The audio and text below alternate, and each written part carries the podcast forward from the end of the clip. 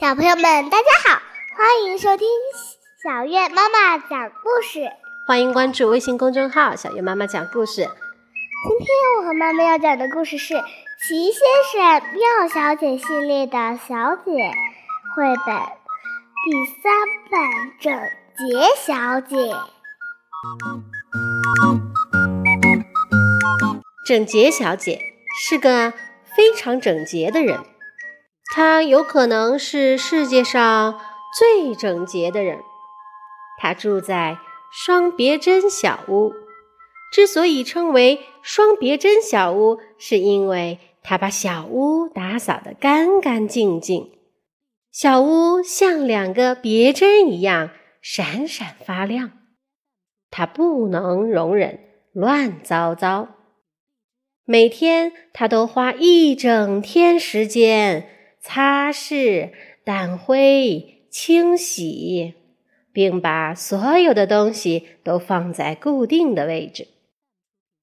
一天早晨，整洁小姐在双别针小屋的卧室中醒过来，她向窗外望去，夜里下雨了，花园小路中间有一个小水坑。啊！她吃惊地吸了口气。拿起抹布就冲了出去，他抹去小水坑里的每一滴水，然后冲进屋子冲洗抹布、熨烫，并叠起它，最后整齐地放进抽屉。双别针小屋的所有东西都有自己固定的位置。现在我们来讲讲整洁小姐度假时发生的故事。每年夏天，她总要外出一个星期，今年也不例外。她花了两个星期收拾行李，再用一整天来擦拭行李箱，最后她出发了，离开了干净整洁、一尘不染的双别针小屋。希望我不在的这段时间，家里不要落下太多灰尘。他边想边关上了门。可是，双别针小屋接下来会发生一件比落灰更糟的事。你想知道是什么事吗？糊涂先生来喝茶了，他已经写好信，准备告诉整洁小姐。但他在寄信时又犯了糊涂。事情是这样的：糊涂先生去寄信时，一手拿着信，一手拿着半个三明治。你能猜到结果是什么吗？没错儿，他把三明治寄出去了，半个奶酪三明治被他寄了出去。能再一次见到整洁小姐真是太好了。他咯咯笑着走回家。这块三明治有点难嚼，他想。在整洁小姐离开后的第二天，糊涂先生来了。他穿过双别针小屋的花园小路，敲了敲门。没有回应。再见，他喊道。他应该说“你好”才对。看来糊涂先生的名字可不是白叫的。没人在家吗？他大喊起来。他推开了门。啊！天哪，家里没人。他边想。边看了看四周，没关系，我先沏一杯茶，然后就等整洁小姐回来。他心想。于是他走进双别针小屋的厨房，沏了一杯茶，然后就开始等，等啊等。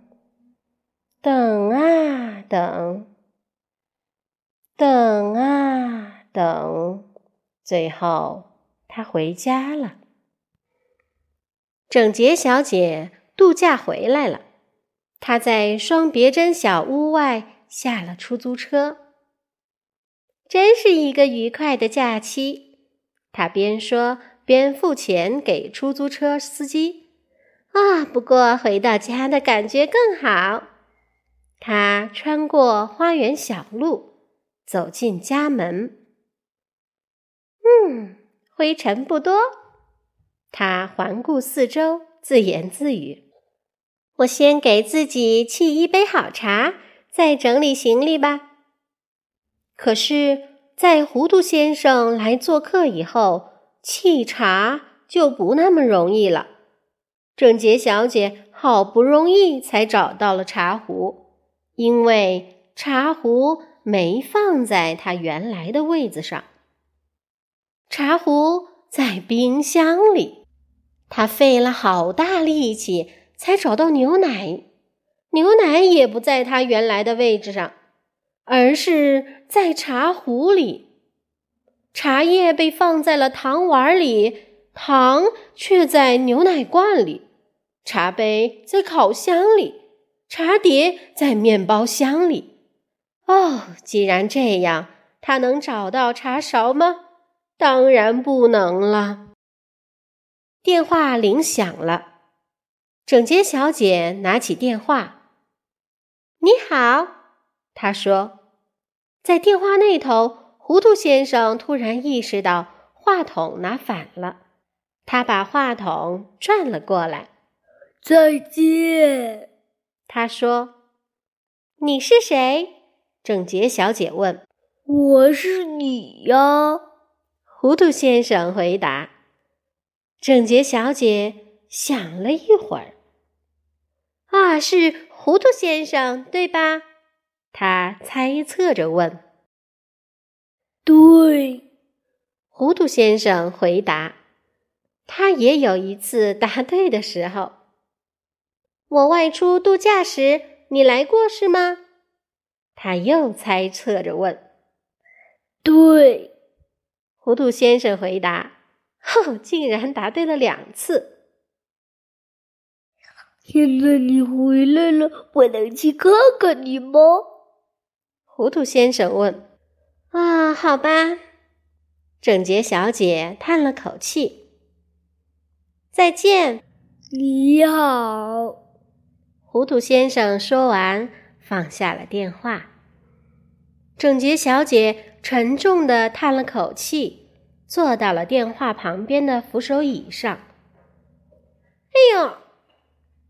他看了看坐垫下面，所有的茶勺都在坐垫下面，还有餐刀和叉子。我想，整洁小姐明年不会再去度假了。你觉得呢？好啦，今天的故事就到这里，我们下次再见。